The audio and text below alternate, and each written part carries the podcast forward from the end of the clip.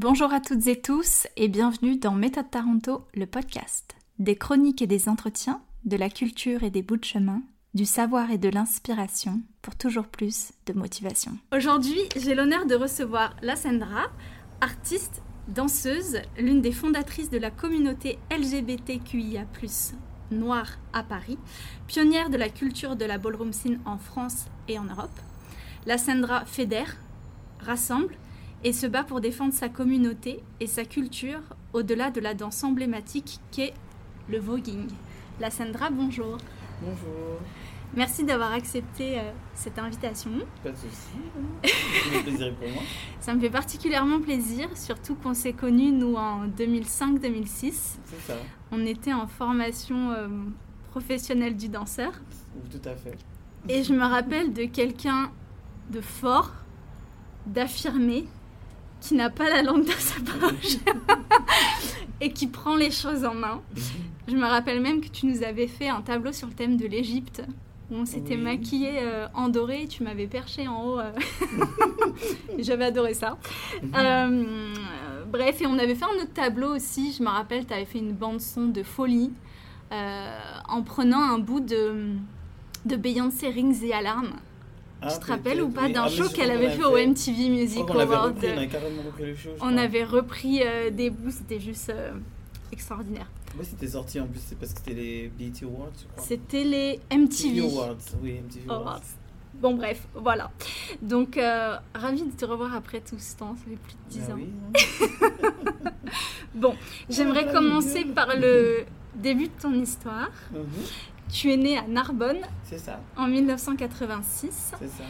Euh, comment te retrouves-tu à New York et particulièrement à Harlem en 98 Ouf, alors, euh, ben, déjà, bon, je suis né à Narbonne, oui, mais euh, je suis originaire de la Guyane, donc du coup, j'ai vécu en Guyane, en fait. Donc, Mhm. j'ai euh, été élevé là-bas. D'accord bon, je suis sud-américaine, hein, de toute façon.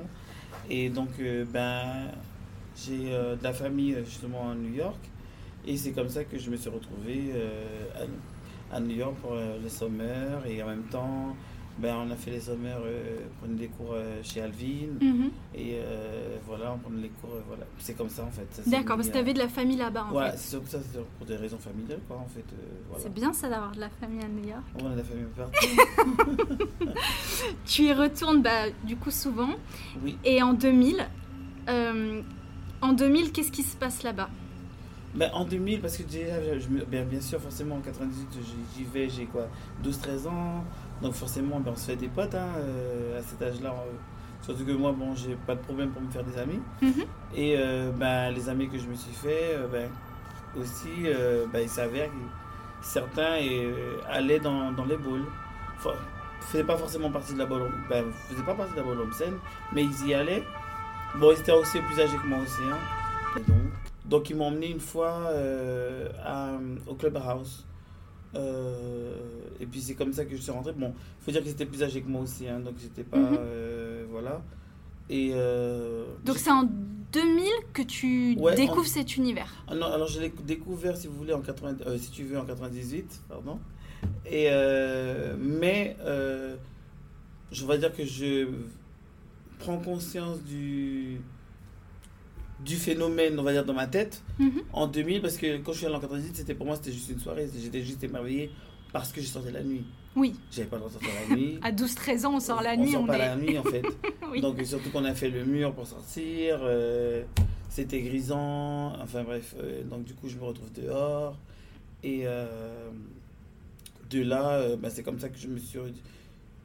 J'étais pas vraiment sur la soirée en elle-même, j'étais juste plutôt sur le- de l'euphorie de, sortir le soir.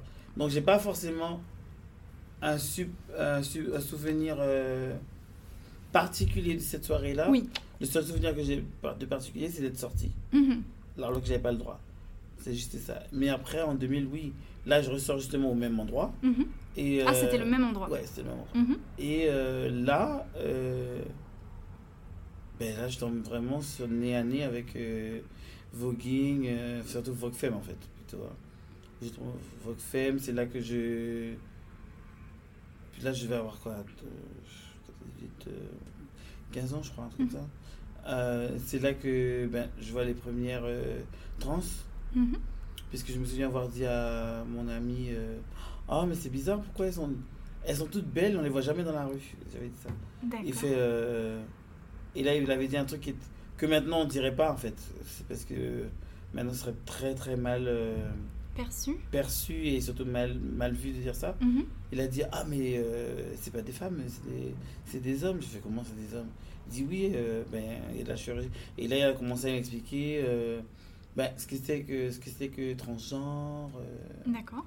et pff, moi, j'étais un peu à milieu de ça dans la tête, parce qu'on était dans vraiment d'autres choses. Et puis, moi, j'étais plutôt sur une carrière de danse. Enfin, bref, j'étais pas vraiment sur ça. Mais la danse faisait déjà partie de ta vie. Oui, moi, je danse depuis que j'ai... Au-delà- au-delà du oui, voguing. Oui, oui, oui, bien sûr. Et donc, comment as-tu commencé ta carrière dans la ballroom scene Dans la ballroom scène. Ballroom scene. Dans la ballroom...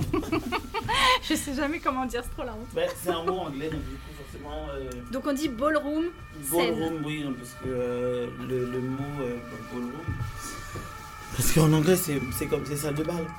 Voilà, donc euh, c'est juste que c'est en anglais, mais c'est vrai que c'est. euh, On fait franglish. voilà.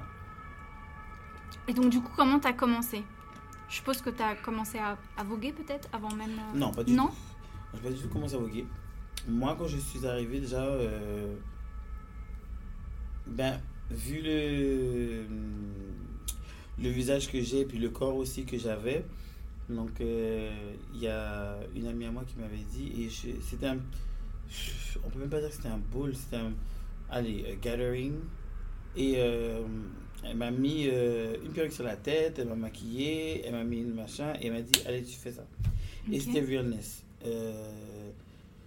Donc, bon, j'ai pas gagné, mais c'était pas le but. Mais, Realness, bon, moi j'ai vu ce que c'était, mais pour les gens qui connaissent pas, tu peux alors, Realness, c'est drag Realness, c'est- c'est-à-dire c'est euh, travesti. C'est-à-dire que quand quelqu'un se travestit, est-ce que c'est le passing qu'on juge?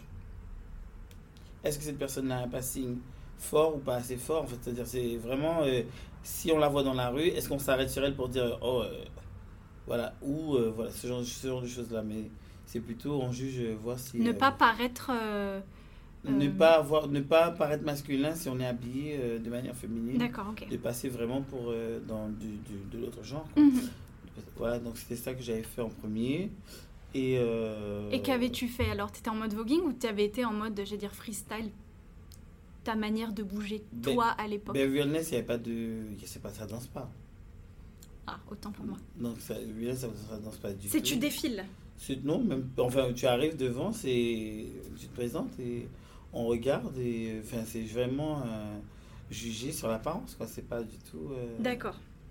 C'est pas du tout euh, danser, c'est pas du tout non plus euh, marcher avec une personne, pas du tout, c'est pas du tout ça. D'accord, c'est juste se présenter. C'est la vie de tous les jours. C'est D'accord. est-ce que tu est-ce que tu re- tu es euh, est-ce que tu euh, ressembles à une femme tous les jours, c'est-à-dire est-ce qu'on ne s'arrête pas sur toi pour dire oh mais c'est un mec ou ce genre de choses là, c'est ça qu'on juge en fait. Ok. Donc c'est ça que j'avais fait en premier. Euh, ça s'était bien passé, mais euh, bon, j'ai pas gagné, hein, donc euh, voilà. Mais c'était pas le but, comme je disais avant. Mhm. En fait, c'était vraiment. Puis j'ai trouvé ça grisant, puis où elle m'a fait ça, parce que c'était. Je sais pas, je me suis découvert autre chose. Et puis après, plus tard, j'ai fait Runway. Donc Runway, c'est la partie où, là où on défile, justement, Mhm. mannequin, ou défiler, il y a les battles et tout. Je suis pas resté très longtemps dans la catégorie parce que j'ai trouvé boring pour moi. Mhm. C'est-à-dire que moi, ça me- ça me- ça m'ennuyait en fait. Moi, je suis une performeuse, je suis une danseuse, donc j'ai besoin de- j'ai besoin d'autre chose. T'extérioriser davantage. Ben, c'est aussi extériorisé, mais j'ai besoin d'extérioriser d'une autre manière. Oui. Donc du coup, euh, ça reste de la performance, hein, tout est de la performance, mais c'est différents types de performance et c'est pas mon type de, faire, de performance pour Oui. pouvoir m'exprimer. Mm. Donc j'avais besoin de danser. Donc du coup, euh, ben, j'ai commencé, euh, elle a commencé à m'apprendre le vogue femme. D'accord. Euh, mais euh, c'est des petits, des petits steps par-ci, par-là. Mhm. euh, voilà quoi. Et- mais après, j'ai, vraiment fait que ça que dans. on va dire ça de manière. à huis clos, on va dire ça comme ça. D'accord. Ok. C'était pas du tout un truc au grand jour. Mm, mm, mm. Et du coup, quel est ton cheminement jusqu'à ton arrivée à Paris en 2005, ça, j'arrive à Paris en 2005. Donc tout ça, c'était à New York d'ailleurs, pardon? Euh, oui, ça c'était à New York. Mais je faisais la, la navette entre New York et Cayenne. D'accord. Et euh, ben, en 2005, euh, je pars pour Paris. euh, J'étais à Cayenne et en fait, je voulais danser. En fait, j'ai toujours dansé. Enfin, j'ai fait tellement de choses. J'ai fait du karaté, de la boxe du judo, euh, Ok. la natation. Et j'ai tout fait à de la gymnastique pendant longtemps aussi. Mais j'ai tout fait ça à des niveaux euh, assez euh, élevés, quoi. Mhm. Mais c'est la danse. Par contre, par rapport à la danse, j'ai vraiment un parcours chaotique. Puisque j'ai commencé, j'ai arrêté, je reviens, j'arrête. En fait, c'est vraiment une histoire de. à, à mon gloire et beauté, en fait. D'accord. C'est vraiment ça. avec euh, la danse. Et puis, c'est quand j'ai repris la danse vers 16 ans, 15, 16, 16 ans. Ouais, un truc comme ça. Non, plus tard même. 17. 17, 18. Je reprends et c'est là que. Je À me Cayenne. Euh, ouais, mais vite fait, puisque après je suis parti juste après. Mais justement, Paris, c'était pour la danse? Oui, pour la danse. D'accord. Parce que j'avais déjà, pour New York, j'avais déjà fait trucs- Mhm. les, les choses à New York et tout. J'avais déjà été euh, dans une école assez prestigieuse et tout. Euh, mais et à Cayenne, je viens d'une école aussi qui est, qui est à ses côtés. Mhm. Euh, et puis je me suis dit, bon, ben, vas-y. Et comme j'avais fait aussi avec les parents le contrat de, ben, tu as ce diplôme-là et tu fais ce que tu veux. Bon, ben, banco. Et, euh, C'était Paris, la danse à Paris. La danse à Paris, pourquoi? Parce que c'était New York, je connaissais déjà. Mhm. Et euh, Paris, je connaissais aussi, mais c'était pas pareil, je connaissais pas sur le même angle. Et je me disais aussi, euh, c'était peut-être plus simple de venir euh, en Europe, tout simplement pourquoi? Parce que euh, euh, quand j'étais aux États-Unis, quand je regardais mes potes qui dans mes pas en fait, Mhm. qui avaient des jobs, par 3, 4 jobs, j'ai dit, je fais pas ça. je fais pas ça parce que je sais que après, on va, je- ça peut être mal tourner aussi. euh, pour tenir, euh, les gens commencent à prendre des substances et tout. Non, c'est. D'accord. Ça, ça ne m'intéressait pas de passer par ce chemin-là, Mhm. Même si j'aurais pu, hein, et aussi. euh, et même si j'aurais pu euh, non plus ne pas passer par ce chemin-là, puisque euh, il y a aussi un système de bourse et tout. Mais j'avais, je connaissais déjà New York. Oui, tu Mais je- voulais du, du renouveau, commencer Voilà, quelque chose, chose. autre chose? Je voulais vraiment autre chose. Je suis allé à Paris comme ça, en fait. Est-ce que tu avais des ambitions bien définies à ce moment-là? Pas du tout.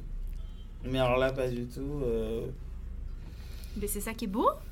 Voilà, Aussi, je suis arrivé un peu comme sur la, sur la soupe. euh, je me dis, euh, voilà. Et puis aussi, je suis aussi parti sur un coup de tête aussi. Hein, J'en avais marre aussi d'écouter euh, machin. Je dis, allez, je dégage.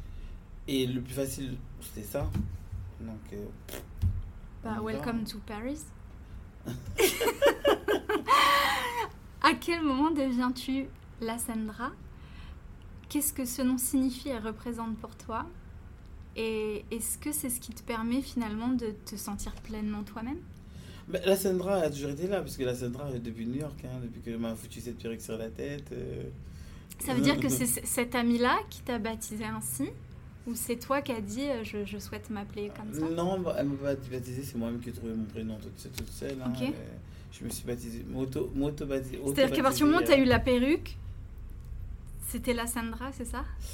Euh, Ou ça s'est fait, ça s'est fait, plus, plus c'est tard fait plus- le, le- le nom, le prénom est arrivé bien plus tard, oui. D'accord. Mais sinon, euh, la Sandra elle-même a toujours été là, en fait. Elle Ça a toujours été. Oui, Elle mais n'avait pas de prénom.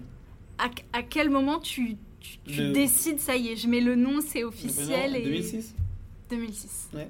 Ok. 2006. Euh, la culture de la ballroom scène est née aux États-Unis dans les années 60. Ouais. Qui- Euh, la non, la bonne scène est venue, est venue, est, est née beaucoup plus, c'est beaucoup plus vieux en fait. D'accord. C'est, euh, c'est le Harlem Renaissance en fait. Mhm. Donc c'est années 30. D'accord. Euh, c'est le voguing qui arrive plus tard. La danse, elle arrive plus tard. Mais sinon, les concours de drag, tout ça. euh, J'avais vu beaucoup de choses en lien avec euh, Crystal Labeja. Christelle Abeja, c'est elle qui va faire la scission. D'accord. Qui va justement faire la scission entre. Puisqu'avant, les, les, dans les balls, euh, enfin, dans les. Les noirs et les blancs se retrouvaient ensemble pour concourir dans les. C'était la pageant scene. Donc, Dans euh, les concours de beauté, c'est concours ça. de beauté. Voilà. Ça commence par les concours de beauté.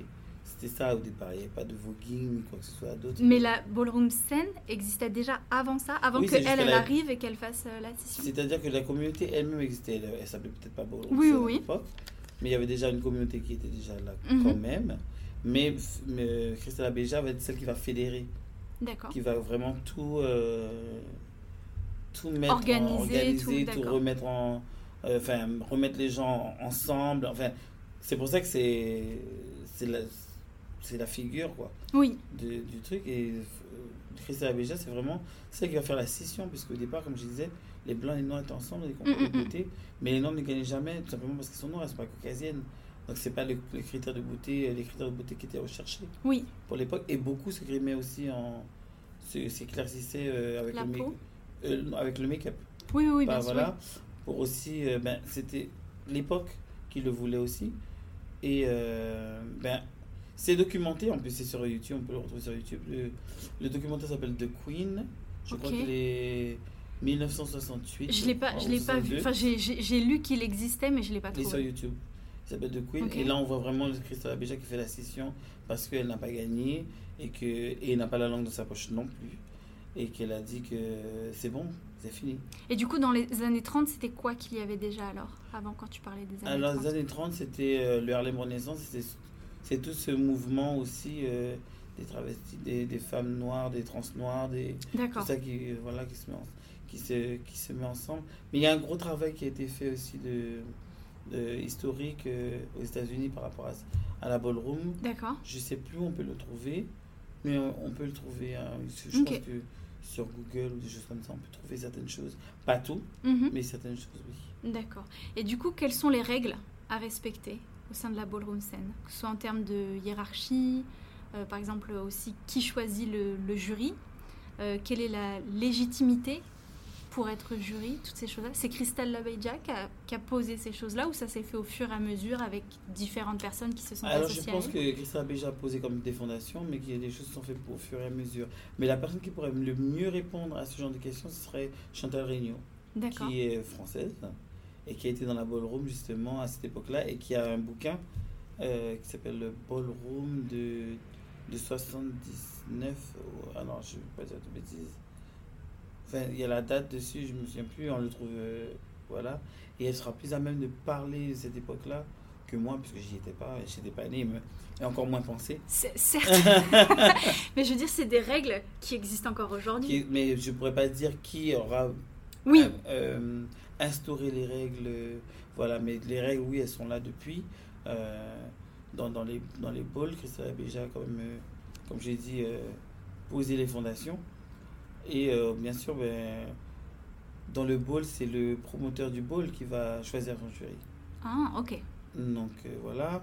Mais en même temps, euh, le jury ne peut s'asseoir sur la table que des gens expérimentés qui ont, qui ont un statut ou qui sont très reconnus Mhm. dans la communauté. Sinon, sinon on ne peut pas s'asseoir sur une table en venant d'arriver, c'est pas possible. Et quelles sont les différentes catégories? Je sais qu'il y en a beaucoup, mais est-ce que tu pourrais nous en citer quelques-unes et nous les présenter euh, relativement rapidement? Tu nous as parlé de realness tout à l'heure. Ben, realness, c'est là où on juge les passings. C'est vrai que ça peut être euh, assez déroutant euh, au début, comme ça, pour cette- l'époque d'aujourd'hui. Mhm. Mais il faut remettre les choses dans leur contexte. C'est-à-dire que realness- le realness a toujours été un mécanisme de défense. Ça- le fait d'avoir un passing, c'est aussi pouvoir se fondre dans la société. Oui. Et c'était aussi une façon de le célébrer, de faire de, de la compétition avec ça. C'est vrai que ça peut être euh, très, euh, comme j'ai dit, déroutant au départ, mais au départ, c'est vu comme de la performance. Hmm. C'est pas vu comme autre chose. Après, on a d'autres catégories comme. Parce que ça, excuse-moi, je te coupe, cette catégorie, elle y est dans tous les bowls? Euh, oui, D'accord.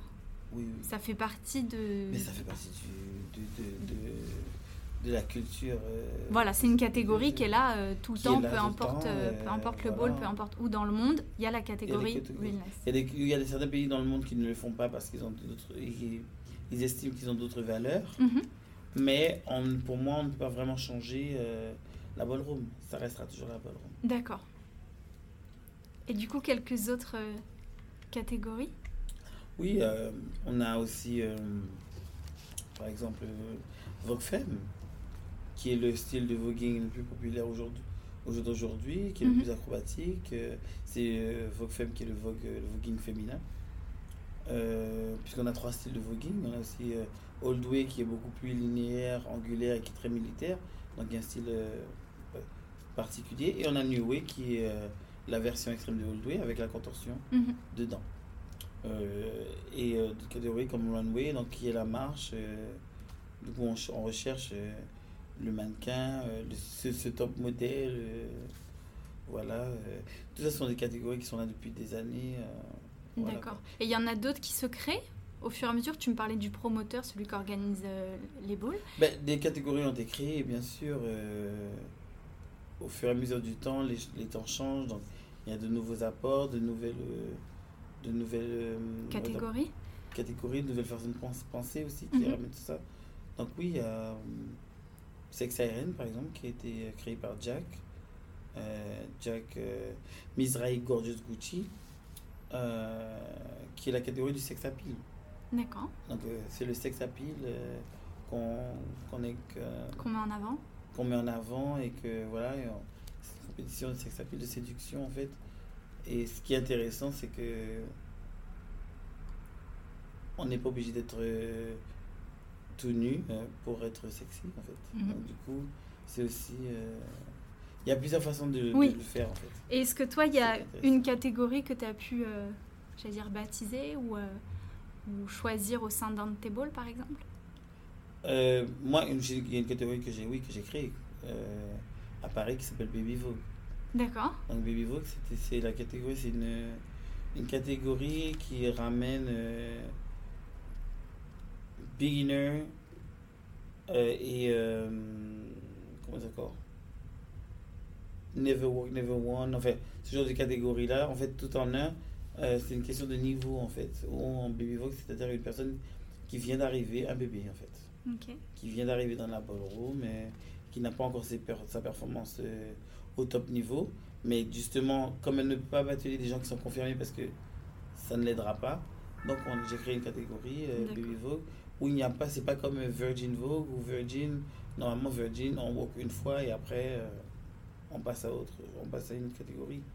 Là, on est dans la catégorie Baby Vogue jusqu'à ce qu'on. euh, on se soit sente meilleur- plus, qu'on soit voilà, meilleur et qu'on se sente d'aller concourir euh, Avec les autres, ouais. C'est bien, ça donne sa chance à tout le monde. Oui, après une- ça peut être aussi difficile comme Bien sûr, mais c'est une, opportunité en tout cas ouais, de, de- que des gens puissent concourir s'ils se sentent pas euh, d'aller euh, d'aller c'est ça, ouais. On parle de house comme Mhm. famille de substitution. Est-ce que tu peux nous en dire plus pour les gens qui connaissent vraiment pas du tout euh, ce milieu, cette culture Ben, les house, c'est ce qui va, re- re- on va dire, pas, oui, qui va remplacer la famille, donc cette famille de substitution qu'on va retrouver, euh, parce que souvent, euh, dans la communauté LGBTQIA+, euh, les gens se font rejeter euh, par leur, euh, leur famille, par, pour, euh, ben, pour question d'orientation sexuelle souvent, Mhm. et, euh, ou d'identité. D'accord. Donc souvent, ben, ils se font rejeter. Donc du coup, ils se retrouvent à la rue et, et autres. Et ben, justement, cette famille de su- de substitution va aider à, ben, à se reconstruire. Ou à se construire tout simplement parce que parfois, ce sont des gens qui sont mis à la rue jeunes. Mhm. Donc euh, Qu'on besoin d'avoir euh, des fondations. euh, des fondations, comme ça, surtout avoir une aide. Oui, bien sûr. D'avoir une aide pour pouvoir se construire parce que on ne peut pas se construire seul en fait. Mhm. On a toujours besoin de quelqu'un. Hmm. Quel est le rôle de la mother Parce que du coup, dans les houses, vous avez, on va dire comme dans les Ben, c'est familles. une famille de substitution, donc forcément, il y aura toujours la même hiérarchie, C'est ça. il y Et, aura toujours la même, la même construction. et comment devient-on mother Est-ce que c'est un choix personnel? Je suis désolée, j'ai une référence à la série Pause, euh, où Blanca, le personnage de Blanca, elle fait partie, elle, d'une house et elle décide, elle, de devenir mother finalement Mhm. et puis de créer la sienne. Est-ce que c'est c'est hum, comme ça que ça se passe? C'est-à-dire on fait, on fait partie du- d'une house déjà en tant que ce que vous appelez les, les kids, Mhm. et après on se dit je me sens euh, les épaules pour à mon tour accueillir et donner peut-être euh, ce que moi j'ai a pu cas recevoir. de figure. le cas, ce cas figure-là, oui, c'est euh, je suis dans une house depuis très longtemps et que j'ai fait mes preuves dans la ballroom, je suis reconnu pour ce que je fais dans la ballroom, dans la catégorie et autres, et que je veux monter quelque chose pour moi-même, donc je sors de ma famille pour créer ma propre famille. D'accord. Donc c'est aussi le fait d'avoir son, je sais pas si le mot est juste, mais son niveau au sein de la ballroom scène. C'est ça. Mais on ne peut pas créer une house et être une mode de house sans avoir le curriculum vitae qui va avec. D'accord. Ça ne fonctionne pas. Et si, après, on, on, on, peut aussi être la mode de la house dans laquelle on est, parce qu'on aura été choisi pour pouvoir remplacer euh, celle qui était là, ou vraiment une mode pour ouvrir un chapter dans une autre ville ou quelque chose comme ça. D'accord. Et toi, quel est ton cas? Euh, Moi, je suis la mode euh, Paris, mais là, je viens de passer le flambeau à d'autres kids, voilà. Donc, je ne suis plus la mauvaise. Donc, c'est c'est quelqu'un qui a décidé que toi, tu serais la mother, c'est Ninja, hein, c'est oui. ça À Paris ben, Ce sont les, les, euh, les dirigeants de Ars Ninja euh, aux États-Unis qui ont décidé que, avec tout ce que j'ai fait et tout ce que je fais, euh, c'était en 2000 je ne sais plus, j'ai oublié, mais qui ont décidé, qui m'ont dit que maintenant c'est bon, tu seras la mère du euh, chapitre parisien et tu créeras le chapitre, surtout parce qu'il n'y avait pas de chapitre ici. C'est la seule. Et tu as toujours continué à faire des allers-retours à New York, même en étant à Paris? Euh, Oui, oui, mais pas, pas aussi fréquent qu'avant. D'accord. On parle aussi du coup de father. Est-ce qu'ils sont définis euh, par leur genre ou leur orientation sexuelle Le father sera quand même défini par son genre parce que la ballroom est quand même un espace binaire à la base. Donc, euh, ça reste comme un espace binaire. Mhm. Ce n'est pas un espace euh, non binaire euh, au premier, en, en prime abord. Donc, oui, le fader sera forcément au départ choisi par son genre. Au jour d'aujourd'hui, ben, les choses elles changent, les, les choses évoluent. Donc, on n'a pas des faders qui sont forcément six, six genres, c'est-à-dire qui sont des, des hommes cisgenres. D'accord. Fader, quand on dit genre, quand je parle de genre, c'est-à-dire, euh, je ne parle pas forcément de cisgenres. Un, un transman aussi euh, est dans la ligne de, de, du genre pour moi. C'est le genre masculin pour moi. Ok, oui, c'est pour ça que je te pose la question. Au sens large du terme. Mm, mm, mm. C'est pour ça que je dis, quand je dis euh, male figure, quoi. Un homme, tout simplement. D'accord. Euh, comment rentrer dans la ballroom en tant que danseur ou danseuse, faut-il obligatoirement appartenir à une house ou se faire introduire par quelqu'un appartenant déjà à ce milieu? En général, comme tout le monde, je pense, on se fait tous ramener par quelqu'un. Hmm. Donc, euh, si on se fait pas ramener par quelqu'un qui est dans la ballroom et qui connaît tout le monde et qui a aussi son petit nom, ça sera peut-être plus compliqué. D'accord. Peut-on assister à un ball en tant que spectateur sans appartenir à cette communauté? Ou est-ce que c'est quelque chose de mal vu ou de... Non, non, on peut, on peut participer au ball. Euh, participer. C'est Regarder. Regarder. On peut regarder le, le ball euh, sans être dans, la communauté, mais ce ne sera pas tous les balls. Il y a des balls qui ne sont pas forcément ouverts. Hmm. Donc. Euh, c'est quelque chose de mal, mal perçu de, de vouloir Maintenant, ça commence. À être accepté, tu veux dire? Non, à être un peu mal perçu. À être mal perçu? Oui, parce qu'il y a, y a aussi le côté mainstream là, qui, se, qui s'en mêle. Donc, du coup, ben, on a aussi ben, une question de, de, réappropriation qui essaie de se mettre en place euh, avec euh, la télé, qui essaie aussi de, ben, de, ben, d'effacer. Euh, je, te parle pas de la télé, hein. je te parle pas, tu vois, de ramener des caméras, ou de, je te parle pas de ça. Mais même, justement, les gens, comment ils arrivent, ils arrivent pas avec des caméras au début. Hein. Oui, mais non, mais. Hum, hum, hum. Donc, ici après, euh, dans ce même truc, ce sont les, gens qui vont, qui vont venir euh, dans, dans ce, dans ce milieu-là, ben, ça commence comme ça en fait. Et après, ça, ça engendre plein de choses. Et ce sont ces, gens, ces, ces personnes-là qu'on va mettre en avant, souvent, pas, les. Je te parle de spectateurs. Hein. Tu Oui, te oui. parles pas de gens, euh, tu vois, de ça, danseurs bien- ou de. bien que- de- c'est de- de- je. Ok. Je parle pas de gens qui dansent, parce que en général, les gens viennent. Je parle des spectateurs qui commencent à trouver ça. En fait, il y a un effet zoo, en fait. Ah, d'accord. Ok, je j'avais pas compris. D'accord. Il y a un effet zoo qui commence à se mettre en place parfois. D'accord. Et ça commence à. Je sais que ça commence à agacer certaines personnes euh, d'avoir cet effet zoo parce que il y a des commentaires aussi Hmm. qui, qui, qui sont dans le, dans le public. Moi, je suis pas. Je suis là sans, dans le public, mais j'ai pas le temps d'écouter ce qui se passe parce qu'il y a trop de choses qui se passent. Mais tous les petits qui sont, ils me, ils me disent euh, parfois qu'ils sont dégoûtés de certains, certaines réflexions. D'accord. Et du coup, qui se sentent peut-être moins à l'aise alors que c'est justement un espace où, où ils Ouais, sont censés se à sentir en et confiance. moins, euh. sans, moins, moins en sécurité Hmm. aussi. D'accord. Le voguing est la danse appartenant à cette culture. Son nom vient du magazine Vogue. Oh, oui, on va dire ça comme ça. Euh, j'attends, ta- j'attends ta confirmation. Est-ce que tu sais qui l'a baptisé ainsi et comment ça s'est fait? Mais cette danse est déjà là depuis, depuis. Elle était là avant. Elle ne prend le nom de voguing que dans les années 70. Mhm. Donc, euh, sinon, avant, elle existait déjà. Elle s'appelait juste, on l'appelait juste performance. D'accord, Donc, elle n'avait pas de nom Mhm. particulier, mais elle était déjà là. d'accord. Je ne sais pas qui a baptisé ça voguing. Je pense que ce sont les. c'est je pense que c'est tout comme un accord. euh, les gens sont mis ensemble pour l'appeler comme ça. Mais, euh, Ok. Comment rencontres-tu Mother Courtney Balenciaga et comment est-elle devenue ta Mother? Qu'est-ce qu'elle qu'est-ce qu'elle représente pour toi aujourd'hui?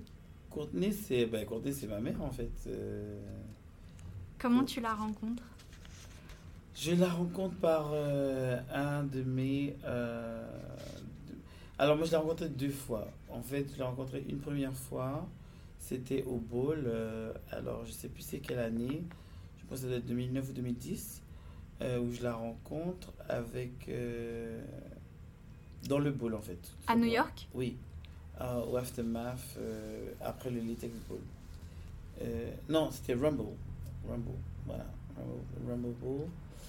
Et je l'ai vue je lui ai dit, oh, waouh. Et, et après, j'ai entendu parler d'elle. Euh, je me dit, oui, c'est Courtney. Elle, fait, elle a fait ci, elle a fait ça. Puis je me suis pas trop occupé non plus. Mhm. Et c'est deux ans après, je crois, ou un an après, euh, ben, je travaillais avec une compagnie, euh, la compagnie de Cécilia et François Chéniaud, et euh, qui me dit Ah ben tiens, on a, on a Alex, euh, Alex Mougler, tu le connais Je dis Je sais, je sais qui c'est. Ils me disent Bon, ben viens à Paris parce qu'on l'a engagé pour le truc. Est-ce que tu pourrais nous aider? Est-ce que tu pourrais aller le chercher? Euh, pour nous Est-ce que tu pourrais nous rendre ce service? J'ai dit Ok. Et j'ai rencontré Alex. Enfin, j'avais déjà vu Alex déjà avant Mhm. euh, à New York, mais euh, on s'était jamais parlé euh, vraiment. Puis là, on s'est parlé, et puis on est devenu ben, immédiatement très très proches et tout. Et euh, il a ramené Courtney. Voilà, il a ramené Courtney à Paris euh, en même temps, et puis en même temps avec Courtney, ben, ça a été euh, ben, immédiat en fait, c'était instinctif tout de suite. euh, Elle t'a dit euh, Tu viens dans- Voilà, dans, ma maison, euh, on est ensemble. Ouais, euh. j'étais. euh, puisqu'on a, il y a deux scènes. Il y a la, Major Scene, la, la Kiki Scene, et la Kiki Scene qui est une autre scène euh, en parallèle. Et la, la House of Juicy Couture, et c'est comme ça qu'elle m'a dit euh, hop, tu viens avec moi. Et puis c'est devenu ma modèle en fait. C'est devenu euh, ma mère euh, dans le sens. Dans le sens ballroom. Ma ballroom modèle, c'est. c'est Courtney. Ok. Est-ce que tu sais comment Willy Ninja a fondé la House of Ninja? Et surtout, quand et comment intègres-tu la House of Ninja? Je crois que tu as déjà un peu répondu tout à l'heure. Mais comment du coup tu passes de la House of Balenciaga à House of Ninja Alors, j'ai jamais été dans la House of Balenciaga, moi. Courtney, c'est ma mother, mais Ok. j'étais pas dans sa, j'ai jamais été dans sa house. J'ai toujours été, euh, au départ, j'étais à Blue Seven et je suis rentré dans la House of Ninja en 2010. Mhm. Mais j'ai jamais été Balenciaga. Mais c'est elle ta Mozart. Voilà. Mais ça veut pas dire que c'est forcément, comme c'est ma mother, que je suis forcément dans sa house. Ah, je pensais pas. Moi, justement, je pensais que chaque Mozart avait ses kids et puis du coup, chacun. Pas forcément, parfois. D'accord. On est, euh, Ça peut être notre mother, mais on n'est pas forcément dans la même house. D'accord. Et du coup, comment tu rentres euh, dans la House of Ninja? Comment ça se passe? À quel moment on te, on te baptise? Ben, c'est en avec qui de- 2010 où ils sont venus carrément me voir, euh, puisqu'on se- on se connaissait déjà en fait. hein. Et c'est là qu'ils m'ont dit, euh, ben, nous on te connaît depuis des années, euh, ça fait longtemps qu'on voulait te demander, est-ce que tu voudrais nous rejoindre? Mais on était deux à qui ils nous ont demandé, il y avait ce soir-là, c'était moi-même et euh, Marie Ninja Mhm. aussi, on était deux à, à être pris le même soir. euh. Ça veut dire qu'au final, tu concourais au sein de, de la ballroom sans appartenir à une house en Non, on appelait ça euh, 007 ou Free Agent. C'est ça la question que je te posais tout à l'heure, tu sais, quand je te disais, est-ce qu'on est, euh, on doit faire partie d'une house pour pouvoir concourir? Mais au final, toi, tu concourais Mhm. sans appartenir à une est house. house, mais on était dans la même scène. Oui, Ouais, double seven. je t'ai entendu dire dans une interview, et tu me l'as même dit tout à l'heure avant qu'on commence, euh, on n'arrive pas au sommet tout seul. Mhm. Est-ce que tu peux nous parler de tes rencontres euh, les plus importantes?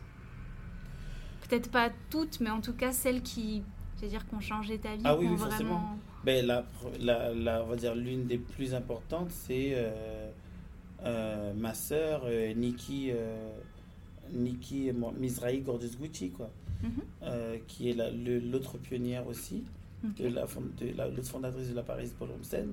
Et euh, ben, c'est parce que je l'ai rencontrée que je suis devenu comme. Enfin, comme elle me dit tout le temps que j'étais déjà comme ça, dans, en, en devenir, mais en fait, ce qu'elle m'a apporté, c'est. hum, Plus que de, de- de- du savoir, elle m'a apporté en plus euh, une autre façon de me voir déjà. Mhm. Euh, c'est une personne aussi euh, qui m'a respecté en tant que telle dès le départ. C'est-à-dire, ça n'a pas été. Vous êtes rencontrés à Paris au, au sein de, de la communauté ou... Ah non, on s'est rencontré à Paris, oui, mais euh, au June, D'accord. dans un club euh, de house. Et on s'est battu. Et c'est comme ça qu'on. Ça commence souvent comme ça. Ça commence souvent comme ça, et voilà. Et elle, était fraîchement revenue de New York, puisque elle aussi habitait à New York. Euh, elle est revenue ici en 2009, Mhm. et c'est en 2009 que je la rencontre. Je la rencontre le soir de son arrivée, en fait, à. Paris. Et euh, en fait, je sais pas, c'est peut-être qu'elle avait quelque chose chez moi. Mais en fait, elle m'avait dit aussi que après elle m'a dit, mais en fait, euh, on me parlait déjà de toi quand j'étais là-bas. Mhm. Donc, euh, je pense que ça a été. euh, Comme une évidence. Ouais, parce que, mais en plus, c'est vraiment une personne qui, qui a toujours euh, poussé. C'est-à-dire que, Qui t'a tiré vers le haut, tu veux dire? Oui, qui pou- plutôt poussé vers le haut que tiré. Oui, qui te, qui te, qui- voilà, qui te propulse, qui t'aide Voilà, à, t'élever en fait. c'est ça. Donc, du coup, elle a vraiment euh, donné. euh, De sa personne, de sa... De sa- On va dire de l'amour, en fait, Oui, simplement. complètement, oui. Ouais, ouais, c'est c'est vraiment ça en fait. C'était... Mais en fait, c'est une sister slash mother quand même, parce que euh, la façon dont elle, elle s'est quand même. C'est comme. Puisque j'avais déjà la, ma. Messi, elle arrive en 2009, mais j'étais pas une, une personne avec une mother, dans le sens. euh, non. Hmm. Mais c'est Modestie va. Elle va trouver tout de suite le. euh, on l'appelle Modestie aussi. hein. Euh, d'ailleurs, c'est moi qui l'ai baptisé Modestie d'ailleurs. Je l'ai noté là. Ouais. Donc, Stéphie a, a tout de suite vu, non seulement mon potentiel, mais a tout de suite vu qui j'étais. Quand les autres qui me connaissaient n'ont pas vu qui j'étais. Avant que toi tu saches qui tu es Non, je savais déjà qui j'étais, Non, mais mais elle, elle a, elle a vu en toi. Voilà, Mm. qui j'étais. Euh, Moi, je savais déjà qui j'étais. Mais elle a vu tout de suite qui j'étais et tout de suite, elle m'a respecté en tant que telle. Hmm. Alors que d'autres personnes, ils avaient vu qui j'étais, mais ils ne m'ont pas respecté en tant que tel. Ils ne me donnaient pas le même respect. euh, Oui. voilà. Donc, euh, et puis aussi, euh, ma Stéphie m'a toujours dit que ce qui la fascine chez moi, c'est comment je. comment je casse des portes, en fait, et que je casse des gueules et des, des trucs comme ça, dans le sens où euh, j'ai pas peur. Et qu'elle a dit qu'elle a trouvé, elle trouve que c'est une qualité parce que beaucoup de gens ne font pas ce que je fais. Oui. Donc. euh, C'est de l'affirmation aussi, ce, ce, ce- ben, t'es là, t'existes et t'as pas à t'en excuser en fait. Ah, certainement pas. Non, mais c'est. Oui, c'est ça. c'est- c'est- On est bien d'accord. Mais ça a toujours été. Sauf que- euh, j'ai toujours Oui, moi je me euh, rappelle à l'époque, euh, t'as une prof, elle te disait quelque chose qui te plaisait pas, t'en avais rien à faire, tu claquais la porte et tu te barrais. Il n'y avait pas de. euh, Bah, avant de me barrer, je lui répondais. Parce que j'avais pas juste. je Excuse-moi, j'ai fait un raccourci. Oui, c'est vrai, mais c'était Mais- surtout le. Moi, je réponds. C'est vrai que j'ai toujours eu du répondant. Par contre, j'ai jamais été euh, irrespectueuse. Dans le sens où. euh, si, par contre, si tu commences irrespectueuse, par contre, je y Oui, oui, oui. Et c'était en ça que. Voilà. Mais oui, oui, euh, de toute façon, à l'école, j'avais toujours. euh, comment dire ça encore? J'ai jamais eu de mauvaises notes, non. Mais pas de, forcément de bonnes appréciations. Parce que euh, ben, j'hésitais pas à ramasser les gens, en fait. S'il y avait un truc qui n'allait pas. euh, voilà quoi. En fait, pourquoi? Tout simplement parce que je me. Moi qui fais les États-Unis, aux États-Unis, c'est direct, d'accord Mais c'est pas méchant.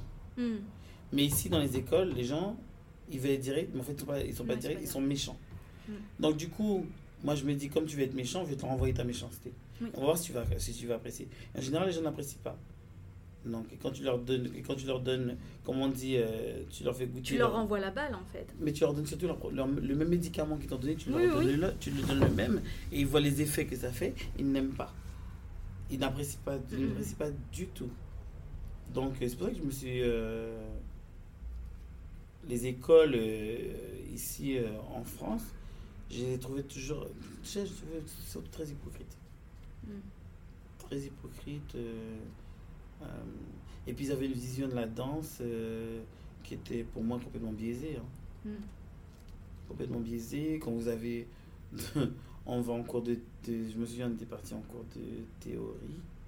Et euh, il y avait le livre sur le jazz qu'il fallait lire. Et quand la dame nous dit le jazz, il est ni noir ni blanc, euh, Euh, non en fait. bon, qu'est-ce que je lui ai dit à la dame?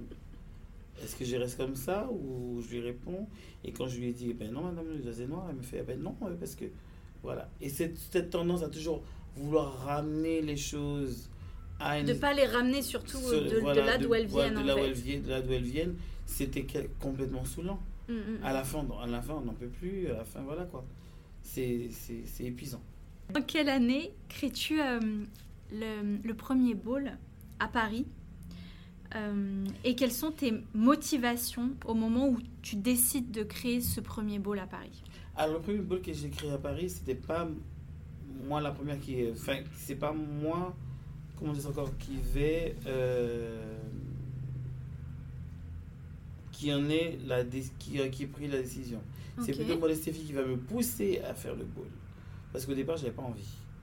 C'était un souhait de sa part, mais pas du tien. Non, c'est-à-dire que c'est pas que c'était un souhait de sa part, c'est qu'elle voulait absolument que je fasse quelque chose.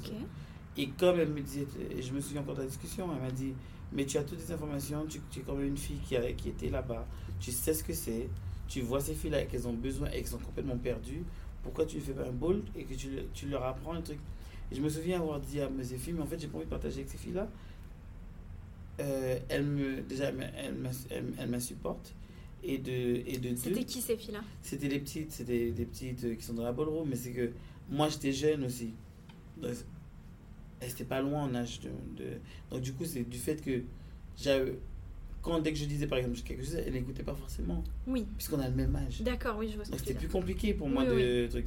Donc le seul truc que j'avais, c'était, merci, j'en ai rien à foutre, je fais mes affaires. Voilà. Oui, t'avais pas envie de te battre pour te faire entendre ou, Voilà, euh, pas du tout. Et mon fille m'a dit non. Non, non, tu vas faire. Parce que comme tu as les informations, elles ne les ont pas. Donc tu vas faire. T'as des choses à leur apprendre. Voilà, leur et que pff, pas. Finalement, elle m'a vraiment euh, poussé à le faire. Je l'ai fait. Et, euh, et c'est, un engrenage. Tout de suite. Et puis après, il y a eu deuxième, quelques mois après, un deuxième pied, un troisième pied. Du coup, on se retrouve avec 10 balls euh, en peu de temps. Donc c'est quelque chose qui t'a plu finalement d'organiser ça et de, de... Non, alors non pas plus for- en foncièrement parlant. J'ai vu que c'était quelque chose, elle avait raison, dont on avait besoin. Hmm, Et que même moi, j'en avais besoin. Donc, euh, du coup, c'est pour ça que ça continue en fait. Et le premier, je crois que c'était en 2011, c'était le Princess Ball. Parce qu'avant, il n'y en avait pas du tout à Paris. Non. C'était juste euh, des petits événements par-ci par-là, mais c'était pas des bowls. Ok. Non. Un bowl avec toutes les catégories, tous les machins. Et le premier bowl, il n'y avait pas beaucoup de monde, non Ça s'est passé où? Le tout premier, c'était à Juste Debout School parce que je donnais des cours là-bas. Ok. C'était à Pantin à l'époque. Ça y est là. toujours? Non. Ils sont plus à Pantin? Non, Juste ça fait debout des années. school Ça fait des années qu'ils sont plus là. Ça fait même plus de 10 ans qu'ils sont plus là. La fille est complètement angoissée. Je sais que la Juste Debout School, elle existe et qu'ils ont même ouvert un pôle, je crois, euh, dans... ailleurs en France. dans le je sais 20e. pas où c'est, mais- Là, ils sont dans le 20e Oui, ça fait déjà des années qu'ils sont le 20e. Ok. et donc, tu avais organisé ça là-bas? C'est ça. J'avais organisé ça là-bas. euh, et le bowl s'appelle le Princess Bowl. Et puis, je sais pas, quelques mois après, ou un mois ou deux mois après, on a eu Barbie and Ken euh, Barbie and Ken at the Beach Bowl. Euh, voilà. Et après, ça s'est enchaîné, Super Heroes Bowl. Et puis, des, des Ce qui a ramené de plus en plus de monde, je de suppose, plus en plus de monde. Depuis, plus il y avait des bowls, plus il y avait du monde. Et, c'est quelque chose dont tu étais fier, je suppose? Ou t'étais Non, juste dans l'engrenage et puis. J'étais juste dans le grenade. En fait, j'ai jamais été, jamais cherché la fierté dans, dans Non, non, mais je veux dire, sans. Je me dis sans chercher la fierté de le faire pour être fier, mais tu vois, au final, tu dis que Mother Steffi, elle t'a poussé à faire ça. euh, et de se dire, c'est quand même euh, beau, tu vois, de réunir des gens et puis Ben, on d'aider les gens. de... départ. hein. Ça vient plus tard, ça. Hmm. C'est venu bien plus tard. hein. Au départ, on fait. Genre, tu t'es pas dit, oh là là, c'est trop fou, j'ai réussi à réunir tant de monde, Non. on a fait ça à Paris, ça n'existait pas, da, da, non. Non, non, mais non. C'est peut-être un souci, mais c'est plus tard que c'est venu après. Hmm. Ça, c'est quelques, oui, des années après. Moi, je le vois d'une vue extérieure euh, comme ça, tu Oui. vois, je me, dis- je me dis, c'est euh, enfin c'est fascinant, c'est. euh, faut avoir de sacrées épaules pour les faire et je trouve que c'est euh, beau en fait de, de faire ça, ça, ouais. pour les autres. Tu vois ce que je veux dire? Après, Oui. toi, t'en avais peut-être pas conscience quand tu l'as fait, mais que c'est euh, fort. Peu de gens euh, tirent, tirent les autres, c'est ça en fait. hein. Ben, j'ai toujours été comme ça, hein, même, avec, même en étant Cayenne, j'ai toujours fait des choses avant-gardistes. Donc, euh, c'était pas nouveau pour moi. Hmm. C'était limite normal. Oui, puisque je suis la première, euh, la première à aussi à participer dans les battles hip-hop. hein. Hmm. Donc, euh, les, les brimades, les coups, les, les paroles, ça, j'avais tellement l'habitude de prendre ça que je pense que ça, j'avais tellement l'habitude de prendre ça que je m'occupais plus après. Oui. De ce- qu'est-ce qui fonctionnait, qu'est-ce qui fonctionnait pas. C'est dès que je voyais quelque chose fonctionner, j'étais contente parce que ça fonctionne. Mhm. Mais je me posais pas la question de, de je me posais pas pour dire oh ouais t'as construit tout ça. Non. Je Non, mais de, de, de rentrer chez soi et de se dire, ah, ça fait plaisir. Jamais Même pas. Je pensais plutôt à avancer. Je pensais plutôt à qu'est-ce que je vais faire après. ensuite Hmm. euh, que de. Je j'avais pas non. Mais aujourd'hui, t'en as conscience de ça? Euh, oui et non. Oui parce que ben forcément quand je vais au ball avec les éloges et tout ça que je reçois quand j'arrive sur scène et aussi de voir tout le monde le que c'est euh, blindax. Oui, c'est ça, c'est gratifiant aussi. C'est oui, oui, oui. tu, vois, oui. de- tu vois, tu m'as dit au début on a commencé, il n'y avait pas grand monde, et puis après aujourd'hui c'est plein d'axes. Ouais, mais là c'est Là, faut éclater les murs. voilà, mais c'est ouais, mais c'est ce qui est qui en est même affolant, c'est que c'est c'est allé vite. Comme quoi il y avait un réel besoin en fait. Mais oui, il y a un réel besoin puisque forcément euh, le racisme, tout ça, c'est là. hein, c'est pas si c'était pas là, ben on n'aurait pas eu besoin de ça. Hmm. J'ai vu que tu étais retourné en Guyane pour donner euh, une masterclass, Oui, tout à fait. donner des cours de voguing. Tu me trompes, tu me dis si je me trompe. Euh, mais qu'est-ce que ça représente pour toi? Euh, Quelle est ton envie, ton objectif quand tu vas donner ces cours-là? Que ce je- soit en Guyane ou pas. hein, j'ai- j'ai- Oui, je- je- j'ai parcouru le monde et je parcours toujours le monde pour, le- pour des cours ou pour autre chose. Mais en fait, je donne pas forcément des cours de. Je donne pas des cours de voguing à, Oui, tout, pour ça et tout le monde en fait. C'est reste vraiment pour la communauté en général ou en voie de création de communauté. Mais c'est pas vraiment des cours. euh, Je suis pas forcément fan du, du zoo. Ça, j'allais dire, c'est ma, question, c'était ma question suivante. Euh, Est-ce que l'idée de donner des cours de voguing au plus grand nombre te plaît? Mais je crois que tu as déjà répondu. Oh, hmm, pas forcément, non. Je donne parce que je me dis que pour un devoir de protection, il vaut mieux choisir ce qu'on veut donner. Hmm. que de ne rien donner et ensuite les gens prennent et font n'importe quoi et ce qui va devenir forcément qui va devenir mainstream ne sera pas la bonne chose et passera pas ce qu'on veut Donc pour au moins contrôler, contrôler narrative, je pense qu'il faut au moins donner ce que nous on a envie de donner. Oui. Ils ne peuvent pas prendre ce que nous on donne pas en fait. Mm, mm. Donc vaut mieux qu'on ait choisi. Euh, voilà, ce que je fais toujours l'analogie avec les gens. Euh, si tu viens à la maison et euh, même s'il y a un gâteau, j'ai pas envie de te donner le gâteau et que je décide de te donner carotte, tu prendras la carotte. Tu ne prendras pas autre chose. Mais c'est un, peu, c'est un peu ça en fait. Il faut choisir parce que si je te laisse venir chez moi et que je ne dis rien et que tu vois le gâteau et que tu le prends, Oui. on aura peut-être un souci. Parce que j'ai vu qu'il y a d'autres. euh, J'avais vu Marie Ninja dont tu parlais tout à l'heure, qui Mhm. à l'époque, un plus maintenant, mais qui donnait des cours de voguing à la Juste Debout School. Mhm. Où je sais qu'aux États-Unis, moi j'avais, bah, je veux dire, elle est connue et tu la connais, je le sais, Daniel Polenko, Oui, qui donne aussi des cours de qui était voguing. ninja aussi. Ah, ça je savais pas. Si, ninja. Euh, ça te dérange ça, par exemple Qu'il y ait des cours au même titre que. euh, il y ait des cours euh, de, de modern jazz, des cours de. euh, Oui et non.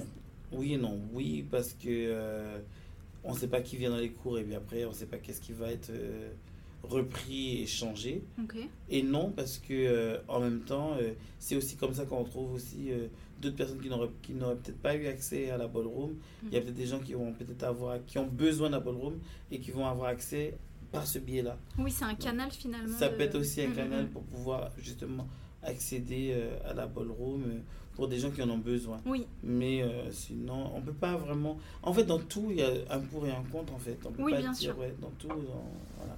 mais toi, ton souhait, quand tu l'as dit toi-même, pour donner des cours, tu veux que ça reste pour ta communauté, au sein de ta communauté. Toi, ton souhait, c'est pas d'aller donner cours à. Ça peut être euh, à l'extérieur, mais comme j'ai dit, il faut qu'on choisisse de quel genre d'information on veut partager. Mm, mm, mm. C'est tout. Mais ça peut être à l'extérieur, oui. Être à l'extérieur. Et tout ce qui, moi, ce qui m'incombe, c'est juste le, d'avoir cette culture euh, protégée, en fait. Oui. Qu'on ne, qu'on ne se retrouve pas euh, comme d'autres, euh, bec dans l'eau. Et, parce que si on ne fait pas attention, c'est ce qui va arriver. hein. Mm. Est-ce que tu sens une évolution, dans le bon sens, de l'acceptation de cette communauté au sein de la société? Que ce soit en, que ce soit en France, aux États-Unis ou ailleurs. Non. Zéro évolution. Il y a une évolution, mais est-ce que c'est une bonne évolution? Je ne sais pas. Parce que c'est, a- les vieilles questions, les, vieux, les, vieux, les, vieux, les vieux trucs sont toujours là. hein. Donc, euh, Tu le ressens toi au quotidien? Moi, non, pas forcément, parce que euh, il y a plein de paramètres qui rentrent en jeu. Mhm. Mais euh, il y a toujours cet effet zoo, en fait. Il y a toujours ces, ces questions euh, mal intentionnées aussi euh, sur les gens qui arrivent. On voit, on voit pas les gens pour les gens, on voit les gens pour, euh, pour autre chose, quoi, pour, Mhm. pour, l'i- pour l'idée qu'on s'en fait d'eux. Et c'est pour ça que je dis que ça change pas trop. En fait. Je pense que les choses, elles, elles évoluent, oui, puisqu'il y a toujours une évolution dans tout. Mais est-ce que c'est une bonne évolution? J'en sais rien. Mm. Je ne peux pas répondre vraiment. Forcément, oui, il y a des avancées. On va pas mentir et dire qu'il n'y a pas d'avancée, que tout est, tout est mauvais. Non. C'est juste qu'on ne sait pas. euh, c'est pas. euh, c'est en dents de scie, en fait. Mm, mm, mm. C'est toujours si vous avez apporté quelque chose. à Même on apporte beaucoup à cette société, mais on n'est pas reconnu pour. Donc, du coup, euh, Ok. Compliqué. Tu as été chorégraphe invité Oui. pour le Ballet National de Marseille Oui, avec ta pièce Mood oui. que j'ai vue et que j'ai juste trop aimé. Euh, est-ce que c'est quelque chose que tu as aimé faire? Et est-ce que pour toi c'est une forme euh, de reconnaissance? Alors, euh, bah, c'est pas la première fois que je faisais quelque chose. C'est la première fois que j'avais mon. Ta pièce? Ma pièce à moi. Oui. Mais j'avais déjà bossé, par exemple, avec euh, l'Opéra Garnier, euh, à l'époque de Benjamin Millepied, Mhm. pour, euh, où j'avais fait une toute petite partie pour euh, 20 danseurs pour le XXe siècle de Boris Charmat, D'accord. qui se, justement, qui se faisait dans, les, dans, le, dans le théâtre de, de l'Opéra Garnier, ne faisait pas, enfin dans l'opéra, pardon, dans l'opéra de Garnier, qui D'accord, oui. Pas sur la scène, tu veux Pas dire, sur la mais, scène, euh, mais euh, à l'intérieur de à l'intérieur du- de l'opéra et tout. Mhm. en 2015. Euh, et puis d'autres choses aussi que j'ai pu faire, donc des clips et, des, et plein de choses comme ça, comme euh, par exemple le clip de Yale ou euh, Flexi euh, Modest Day, enfin, j'ai eu plein de trucs. Et, mais là, c'était vraiment, pour le coup, la première fois que j'avais un focus sur moi. Euh, et là, euh, oui, oui, forcément, reconnaissance, dans le sens où euh, c'est pas du voguing ce que j'ai fait. Donc, du coup, euh, c'est vraiment autre chose. On retrouve forcément, mais on retrouve mon parcours en fait. Oui, c'est ça. Moi, j'ai vu, euh, j'ai vu plein d'influences, que ce soit du moderne, du jazz, on voit aussi du voguing, on, on- on voit les touches, mais c'est c'est toi en fait. Pour moi, c'est une pièce qui, comme, comme tu dis, qui représente ton parcours et toutes tes influences en fait. C'est ça, mais c'est pour ça que c'est mood. En fait, mood, c'est euh, les humeurs, mais surtout, on parle de transition humaine en fait. Mm. d'un point, point A à un autre point. Euh, ouais, on parle sur de transition. Je parle de transition humaine de, euh, dans, le, dans la psyché, dans, Mm, mm, le mm. corps, euh, dans, dans tout ça, mais je parle pas de transition identitaire, Mm, mm, mm. forcément. S'il repasse, il faut absolument aller le voir. Vraiment, vraiment. Quel est ton combat aujourd'hui et comment le mènes-tu? Si on doit mettre vraiment des mots dessus, quel est, quel est ton, ton leitmotiv le matin? Bah, là, depuis peu, mon leitmotiv ce matin, c'est de retourner à une vie normale. Voilà. Euh, puisque, bon, il s'est passé beaucoup de choses euh, pendant ces, ces horribles confinements. Et voilà, je pense que tout le monde a vécu à sa manière. Bon, j'es- je pense que pour certaines personnes, elles l'ont bien vécu parce que ça a été, et je pense que ça a été une bonne, aussi une bonne, euh, une bonne expérience pour beaucoup de personnes, même, même si euh, on pense que c'était mauvais, c'est pas forcément mauvais parce que ça a permis à beaucoup de gens de se recentrer Mm. et en fait de revoir euh, leurs priorités Oui. et de se mettre euh, eux-mêmes en, en avant pour eux-mêmes, c'est-à-dire de, de, de comprendre que en fait euh, là, euh, De revoir ses priorités ouais, de- et de, voir que leur vie n'est pas forcément celle qu'il désire. qu'ils désirent en fait, euh, que l'argent n'est pas forcément ce qu'il fa- qu'il fallait. Mais le matin, comme j'ai dit, une nouvelle vie. mais surtout là, comme je suis en train de. Ben là, je suis en résidence en ce moment et je travaille sur un autre projet. et donc, c'est plutôt ça. Je suis plutôt dans, dans ce truc-là le matin à me dire bon, allez, c'est une nouvelle journée. euh, On va créer. on va créer, mais surtout on va, on va créer pour être mieux, Mm. une, une meilleure version de soi. Je veux dire, ça rejoint la question que j'allais poser après. Quelles sont les valeurs que tu souhaites véhiculer, que ce soit à travers, de manière générale, je parle, hein, que ce soit à travers tes pièces, les cours ou les interventions, conférences aussi que tu peux faire. Euh, Qu'est-ce que tu as envie de véhiculer finalement à travers tout Ben, ça ce que je véhicule déjà, c'est plutôt euh, l'affirmation de soi, en fait, euh, le, self-esteem à mettre en avant et de faire comprendre que c'est pas une, chose mauvaise, en fait. Et que c'est pas parce qu'on on s'aime qu'on est forcément arrogant, Mm. qu'on est forcément une personne exécrable ou qu'on ne doit pas être aimé parce que on, on s'affirme. Et je pense que s'affirmer, c'est on n'a pas besoin de faire des courbettes aux gens pour pouvoir euh, être apprécié. Mm. Donc, euh, et dans tout n'importe quel domaine. Mm, complètement. Donc, euh, c'est plutôt ça en fait que je prône. Et c'est ce que le voguing prône aussi. hein. C'est d'être fier de soi parce que ça ne marche pas. hein. Si vous n'avez pas un peu d'ego, le voguing ne sera pas pour vous. As-tu déjà eu envie de tout plaquer, de tout arrêter? Ah oui, comme tout le monde. Et qu'est-ce qui t'en a empêché? Ah, euh, ben, plusieurs choses, surtout euh, ben, ma soeur Stéphie, euh, Courtney, euh, enfin, et puis mes kids, et puis d'autres personnes aussi qui, qui vous tiennent, Les gens, finalement? Les gens proches, les- la famille en fait, Mm. qui va vous aider à, à tenir, euh, et bien sûr aussi les amis aussi, mais ça, pour moi ça, re- ça reste la famille. euh, qui va vous aider euh, à tenir, ouais, tout simplement, tenir euh, dans les moments qui sont bien, bien difficiles. Mm. Vous avez besoin parfois, comme j'ai dit, on ne se fait pas tout seul. hein. Oui. Et comme j'ai dit euh, tout le temps à mes kids, euh, parce que beaucoup de gens disent oui, je me suis euh, toute seule, c'est faux. Parce que quand vous êtes arrivé dans ce monde, il a bien fallu que votre mère elle pousse. Mm, mm. On vous êtes pas sorti tout seul. Donc, euh, on, est toujours- on vous mettra toujours quelqu'un pour vous aider sur votre route. Mm. Après, c'est à vous, vous n'êtes pas obligé de non plus de. Oui, après, on a le choix. Il y a des Voilà. gens qui arrivent sur notre chemin, Voilà. qui changent notre vie et puis qui. Mais aussi, on a aussi le choix de dire oui, de dire euh, que. de. de, de comment on dit ça en français? De.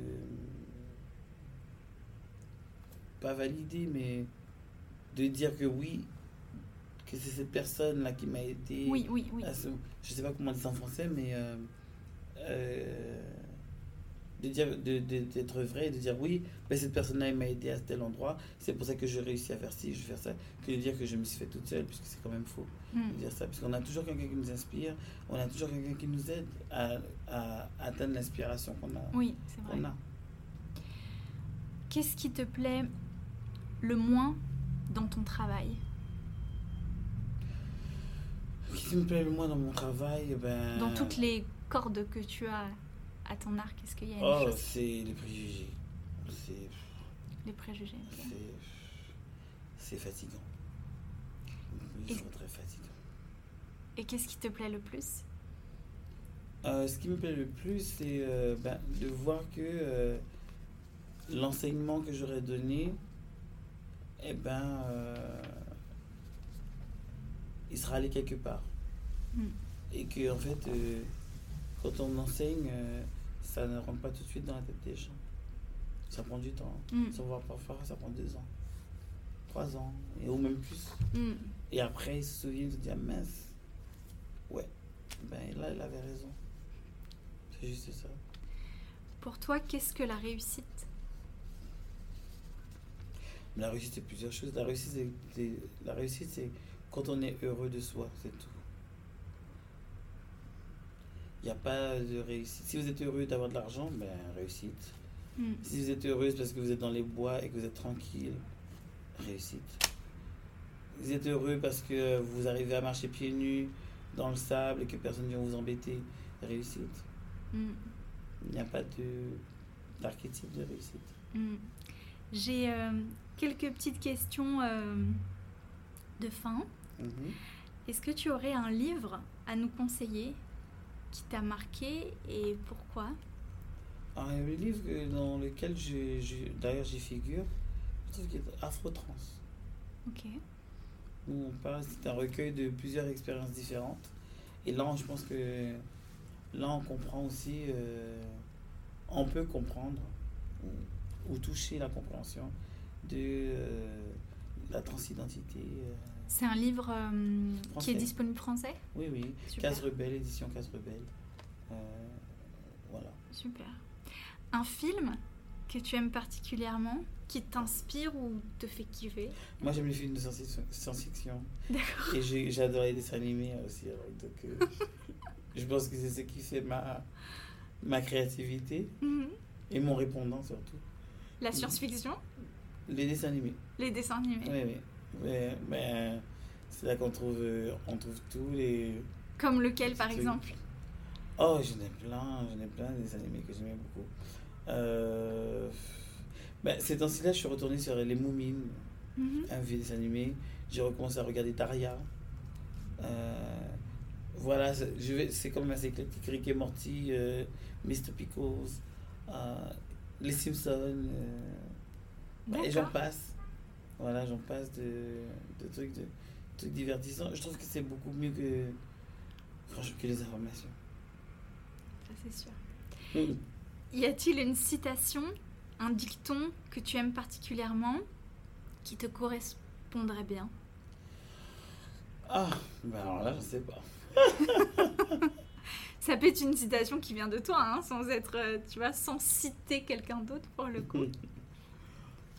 Ou tu, ou tu vois, film ou, ou- ou une phrase, je sais pas, moi, que tu peux dire à quelqu'un pour le rebooster, ou que, que tu parlais de Mother Steffi qui est, qui est à tes côtés, je sais pas, une... Mais on dit tellement de bêtises sur, sur le truc que je ne sais plus. Et euh, je sais plus. Je sais Ok. plus. Il faudrait que je regarde mes posts Facebook de l'époque. je vais pas vous retrouver quelque chose. Peux-tu nous donner le nom d'une musique ou d'une chanson? Je- Tu dois en aimer certainement euh, des milliers, Ouais. Mais une que t'aimes particulièrement. Une que j'aime particulièrement. Il y en a plein que j'aime beaucoup et qui touchent euh, différemment. Euh, Si tu dois en choisir une euh, qui doit te donner la pêche, tu vois, genre qui doit te mettre dans une bonne vibes. euh. bah, forcément, me donner la pêche. Je cherche pas forcément à me donner la pêche, mais je cherche juste à être bien. Mhm. Là, j'en ai deux, là, qui me viennent en tête. J'ai Nignola et Oskido, euh, Banky Banky. Ok. Et puis une autre, euh, ben, une, ma chanson, euh, qui s'appelle euh, You Can Take. J'ai réécouté, je connais pas les deux. je crois pas, je l'ai pas, elle n'est pas sur les, les plateformes, mais c'est celle qui a été utilisée pour ma pièce, le début de la pièce. Oh mon dieu. Quand Mais- c'était dans le noir et qu'on entendait la musique. Voilà. Incroyable. Et euh, donc, du coup, euh, qui euh, donc un son de Bodhisattva, mais j'ai aussi mis des paroles dessus. Mm. Donc, euh, ouais. J'ai aussi écrit les paroles, euh, voilà. Oui, aussi, le, comme aussi le, dans la pièce, aussi, le solo, c'est aussi moi qui ai écrit le tout. Oui, Voilà. bah, c'était sublime en tout cas. Les derniers temps furent atypiques pour tout un tas de raisons. Mhm. Qu'est-ce qu'on peut te souhaiter pour la suite? Oh, on va dire euh, la santé. Eh bien, je te souhaite euh, la santé, tout plein de bonnes choses. Merci infiniment euh, d'avoir accepté. Je suis vraiment très touchée d'être en Ouais, face de toi. Donc, merci beaucoup. Enchanté.